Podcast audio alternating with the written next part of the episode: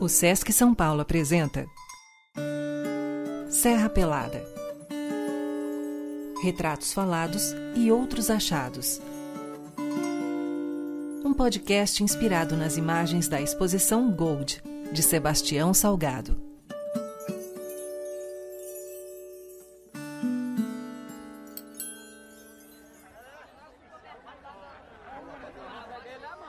Tudo nessa vida tem um preço. Às vezes, esse preço é a própria vida. A gente só precisa saber se está disposto a pagar.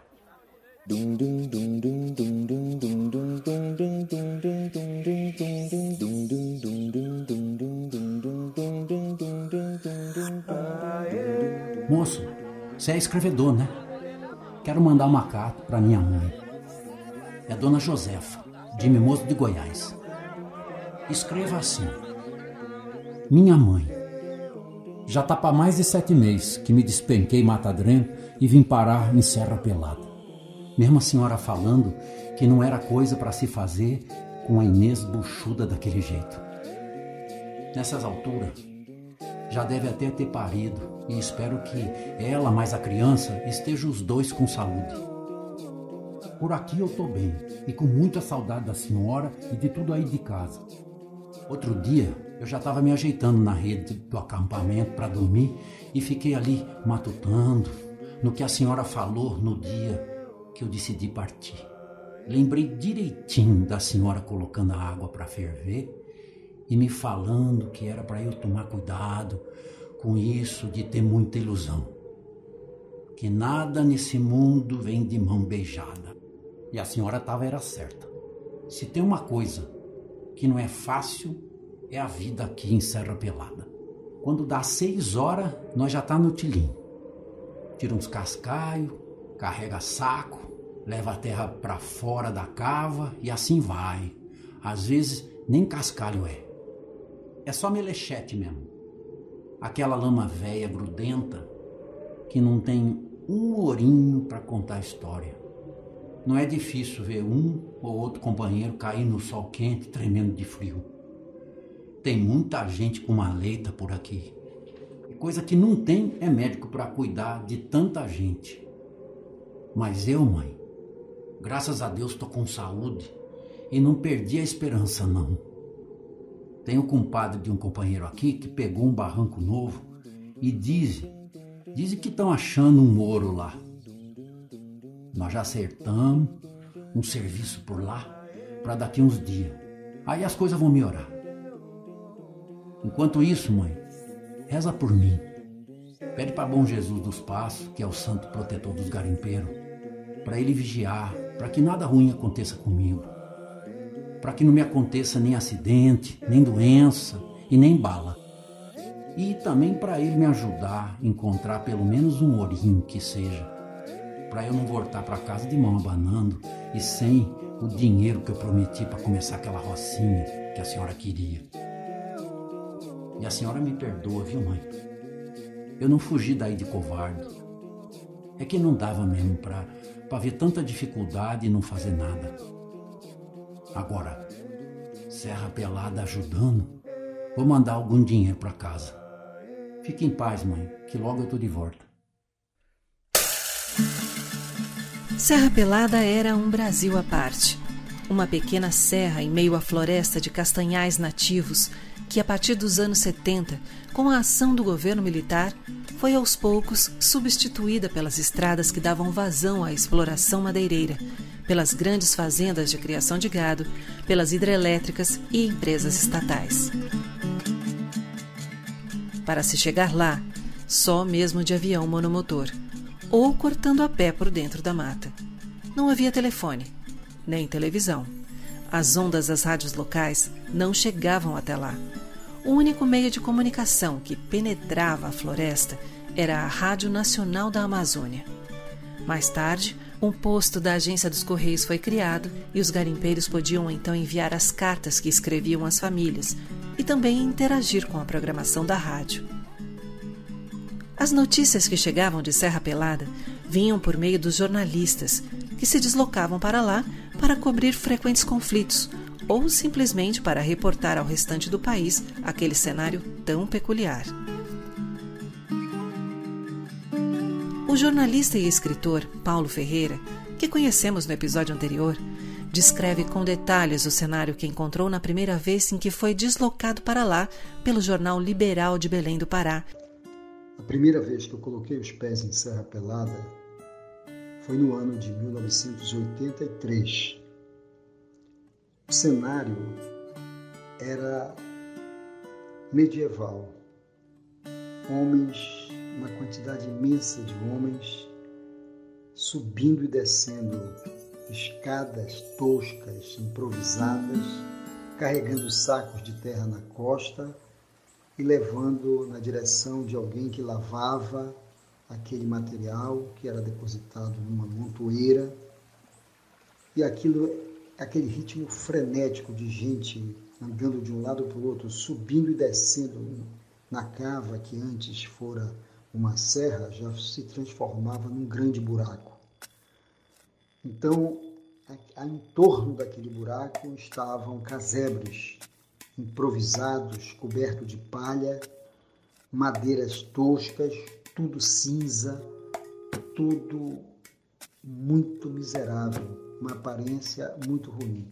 Os únicos prédios que tinham uma aparência um pouco melhor, feito de madeira, coberto com telha de brasilite, de amianto, né?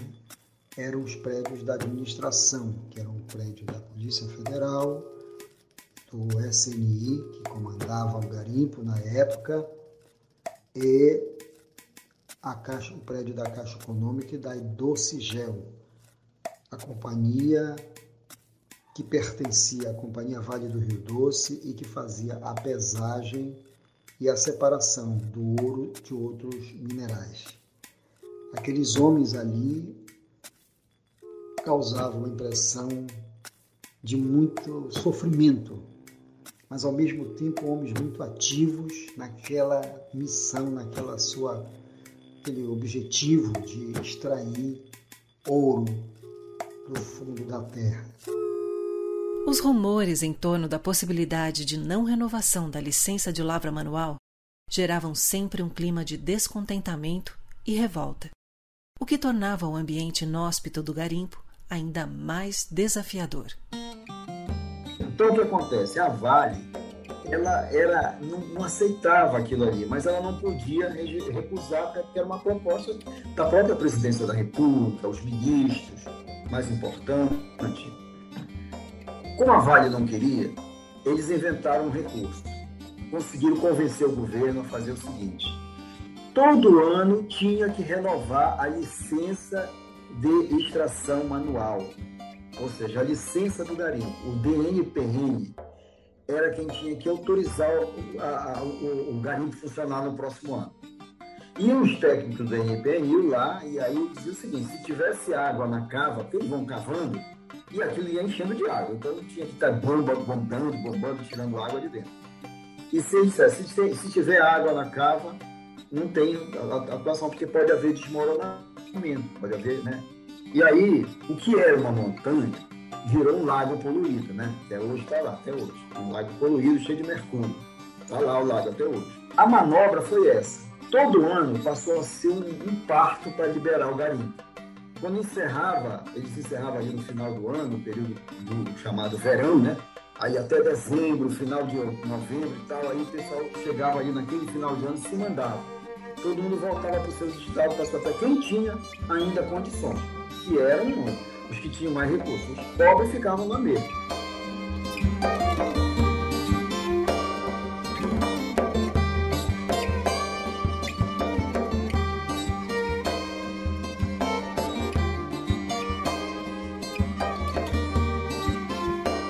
Serra Pelada recebia gente de todo tipo mas a grande maioria dos que chegavam ali para trabalhar era de pobres e analfabetos, que se dispunham a enfrentar as péssimas condições de trabalho e a precariedade das instalações. O garimpeiro é uma categoria difusa. Dentro dessa categoria, que tinha carteirinha de garimpeiro, estava o despossuído da terra, o trabalhador que abandonou seu lote lá no Nordeste, no Maranhão, no Piauí, Goiás, na época Goiás não tinha o estado do Tocantins, e vinha em busca de alguma coisa. Alguns vinham em busca de terra e acabavam entrando no garimpo. Eram pessoas analfabetas, a mais, na sua maioria, ou semi-analfabetas, não tinham documentos, porque na época não era uma exigência você ter documento para circular em ônibus, nada disso. Não tinham documento. E a família não, geralmente não sabia onde eles estavam. Dentro da categoria garimpeiro, também haviam os chamados investidores, comerciantes de várias partes do Brasil, donos de olarias, ferrarias e postos de gasolina. Eles investiam no garimpo comprando cotas dos barrancos. Eram considerados garimpeiros e possuíam até carteira mas não estavam dispostos a encarar os riscos do dia a dia dentro e fora da cava e nem as tensões que aumentaram quando o Estado brasileiro passou a controlar a atividade garimpeira em Serra Pelada. Aí eles cercam a área com, com, com, com arame farpado, como se fosse um centro de, é, de concentração, um campo de concentração, e as pessoas, para entrarem lá, ela tinha que tirar uma carteirinha né, de garimpeiro. E aí eles pegavam os dados e faziam todo um controle de quem entrava na área. E muita gente é, é, entrava pelo meio do mato, porque não tinha documento, tinha que ter um, um, um documento sequer, e o, a maioria não tinha. Então, quem não tinha, entrava pelo meio da mata, se infiltrava pelo meio da mata, ia, ia varando e, e, acabava chegando lá. Quando eles pegavam, os agentes de segurança dele, pegavam, matavam os caras lá pelo meio da mata. O controle exercido pelo Estado por meio da Polícia Federal foi reforçado pelo que eles chamavam de Polícia Melechete, um grupo de garimpeiros recrutados para vigiar e autuar aqueles que estivessem fora das regras estabelecidas pela coordenação. O artesão Ivan Barbosa de Lima foi um dos garimpeiros que fez parte deste grupo. Polícia Melechete foi uma polícia que a Polícia Federal criou porque naquela época era 100 mil garimpeiros que tinha aqui dentro da Serra Pelada. 100. E a Polícia Federal, parece que era 10, 12. Aí eles ficavam tirando plantão, acho que uma semana, outros vinham, eles iam embora, ficavam aqueles outros. Aí eles criaram essa polícia Melechete, mais ou menos uns 100 garimpeiros. Inclusive, eu fui um deles, né? E aí a gente ficava com cacete na mão. Se pegasse um garimpeiro ali, botando cascalho fora da montoeira, pegava a cacetada que a gente metia e amarrava o braço dele naquele casquete saía levando até na Polícia Federal. E a polícia lá prendia ele. Era desse jeito. Tinha ordem. Quando nós dissíamos, vai vir a Polícia Melechete. Olha, não joga saca aí, né? Era desse jeito. E aí, ficou o nome, Polícia Melechete. Porque Melechete é o cara lá, vamos dizer, o cara que é o garimpeiro mesmo que faz o, o papel do formiga, entendeu? Que fica só com o Melechete. Melechete é, o, é o, aquela terra que não tem mais nada, já lavou, lavou, lavou, mas o cara me dá esse Melechete aí, que vai lavar de novo para ver se quem sabe encontra alguma coisa.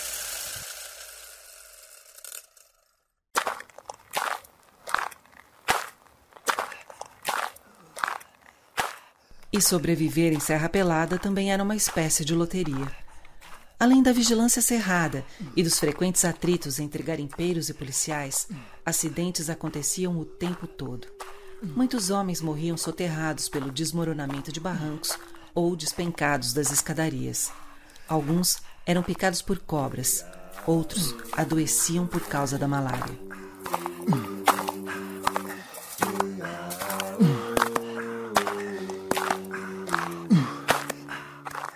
As memórias elas são, são eternas, né? Eu cheguei adolescente em Serra Pelada, passei minha vida praticamente toda. Isso mudou o rumo que a minha vida poderia ter tomado, poderia ter seguido outra direção, mas enfim, foi essa direção. É, daí saí muitas experiências, alegrias, tristeza, ao ver amigos morrendo em acidentes, é, nos confrontos e a partir de então Podemos dizer que quem quer que tenha passado por Serra Pelada compartilha com o garimpeiro Etevaldo da Cruz Arantes memórias sempre permeadas de experiências trágicas. Os problemas de pulmão decorrentes do uso do mercúrio no processo de apuração do ouro levaram muitos garimpeiros à morte, já que Serra Pelada não dispunha de estrutura para um acompanhamento médico adequado. Há muitos relatos acerca da precariedade das condições sanitárias e de trabalho em Serra Pelada. O próprio fotógrafo Sebastião Salgado, que esteve acampado no garimpo por 33 dias em 1986, relata isso em entrevista sobre a experiência. O jornalista Paulo Ferreira também traz alguns desses relatos em seu livro Encurralados na Ponte O Massacre dos Garimpeiros de Serra Pelada. Ele ressalta que os recursos trazidos pelo governo e anunciados como benfeitorias não passavam de estratégia para manter o controle sobre a região e todo o ouro retirado dela. Mas não era todo mundo que compartilhava dessa visão. Na Serra Pelada, então, o governo, como o potencial era muito forte, de ouro, então ele estabeleceu uma infraestrutura, além de colocar a Caixa Econômica Federal com uma agência dentro do garimpo, tinha lá uma estrutura é, de um acampamento do governo, que eles chamavam da coordenação. Tinha a Caixa Econômica Federal para comprar ouro, tinha o DNPM, que colocou uma equipe para poder dar apoio, né, verificar como que estava o ouro, a qualidade, dar um suporte para o garimpeiro. Colocou também o hospital de campanha, porque o pessoal fica, ficava ali e a região muito propensa a doenças, e principalmente a malária. Então, muitos garimpeiros adoeciam ali, muitos deles morriam antes né, da, da, coordenação entrar com uma, uma, uma providência, com essa infraestrutura. Muitos morriam ali, as famílias às vezes nem ficavam sabendo, esses hospitais de campanha funcionavam com os enfermeiros, os médicos, tinha vacinas também, né, de outras modalidades que para malária não tinha. E era assim que Márcia Ferreira, cantora e radialista que atuou na Rádio Nacional da Amazônia naquela época, percebia lá de Brasília as condições do garimpo de Serra Pelada. Sim, a programação da rádio era toda transmitida dos estúdios na capital federal. E vale lembrar que a Rádio Nacional da Amazônia era uma emissora da Rádio Brás, a estatal de comunicação criada para gerir de modo centralizado todas as emissoras de rádio e televisão da União espalhadas pelo país.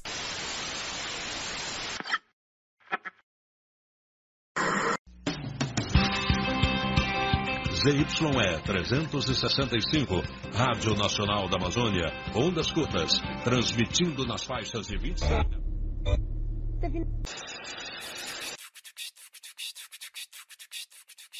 A Rádio Braz é, inaugurou a Rádio Nacional da Amazônia com uma transmissão ao vivo, direto de Brasília, para toda a Amazônia Legal, com transmissor de alta potência ondas curtas em 250 kW de potência. Naquela época, as emissoras das capitais dos estados da Amazônia, elas é, não tinham uma potência para alcançar as suas cidades né, de, de, de interior.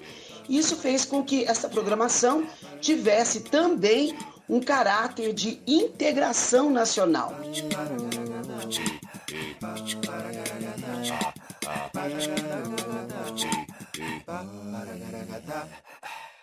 A Rádio Nacional da Amazônia tinha também a finalidade de coibir a entrada de sinal das rádios estrangeiras na região.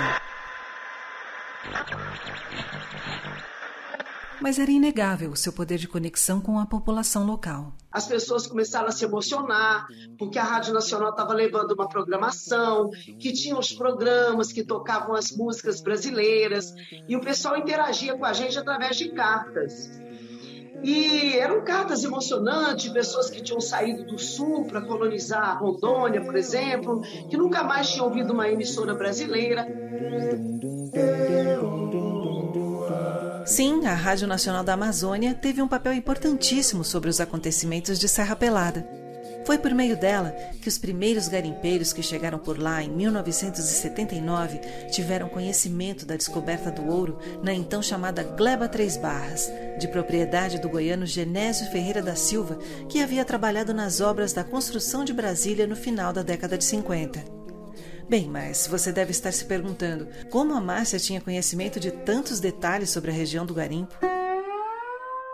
É, a partir do momento que a gente começou a trabalhar na Rádio Nacional, nós começamos a viajar com muitos projetos do governo federal. Nos tornamos pessoas muito queridas, muito populares na região. E foi assim que nós também começamos a viajar por toda a Amazônia. Enfim, né? A gente precisava interagir. Porque não adiantava a gente estar em Brasília fazendo um programa para toda aquela região sem conhecer. Márcia também conta o modo como os garimpeiros interagiam com a programação e se comunicavam com as famílias através da rádio. Antes de eu ir pessoalmente, eu estive lá pessoalmente, nós começamos a receber as cartas dos garimpeiros, participando dos programas, pedindo música e mandando recados para suas famílias. Atenção, dona Raimunda, aí na cidade de Colinas, no Maranhão. Olha, o seu filho, o Francisco, ele está lá na Serra Pelada, ele está avisando para a senhora que está tudo bem, que a senhora não se preocupe, que ele está pretendendo ir para o Dia dos Pais, enfim. Da mesma forma, as famílias mandavam cartas para a Rádio Nacional pedindo notícias dos garimpeiros de lá. Alô, por exemplo, Antônio, aí na Serra Pelada. Olha, sua mãe, a dona Maria das Graças, ela está muito preocupada, já tem três meses que você está por aí, não mandou notícias. E por mais que cartas tenham sido escritas e enviadas, por mais que a rádio as tenha esparramado pelos cantos mais recônditos da região amazônica, ainda assim, muitas famílias não tiveram notícias de seus filhos. Muitos filhos e filhas acabaram sem notícias de seus pais. O fato é que o imaginário em torno daquele pequeno pedaço de Brasil, que espelhava com radicalidade as nuances de um país marcado pelos contrastes, pela dureza da repressão militar e pela ganância dos poderosos, segue vivo e potente na memória dos que o vivenciaram e também dos registros e narrativas produzidos por jornalistas, fotógrafos e cineastas que lá estiveram para retratar e mostrar ao mundo a realidade de milhares de homens que, na maioria das vezes, viram seus sonhos serem transformados em renúncia.